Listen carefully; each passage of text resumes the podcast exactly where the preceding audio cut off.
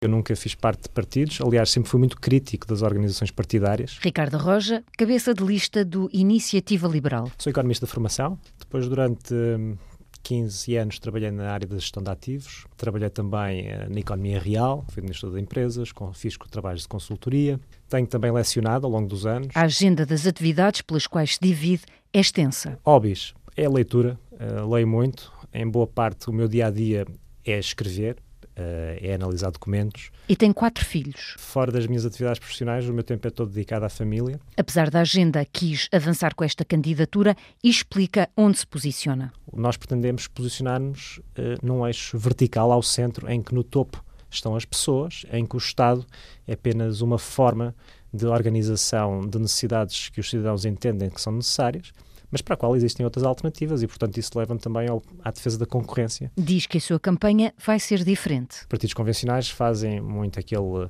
eh, percurso habitual do, dos comícios, das feiras, de, dos babaretes, eh, dos comes e bebes.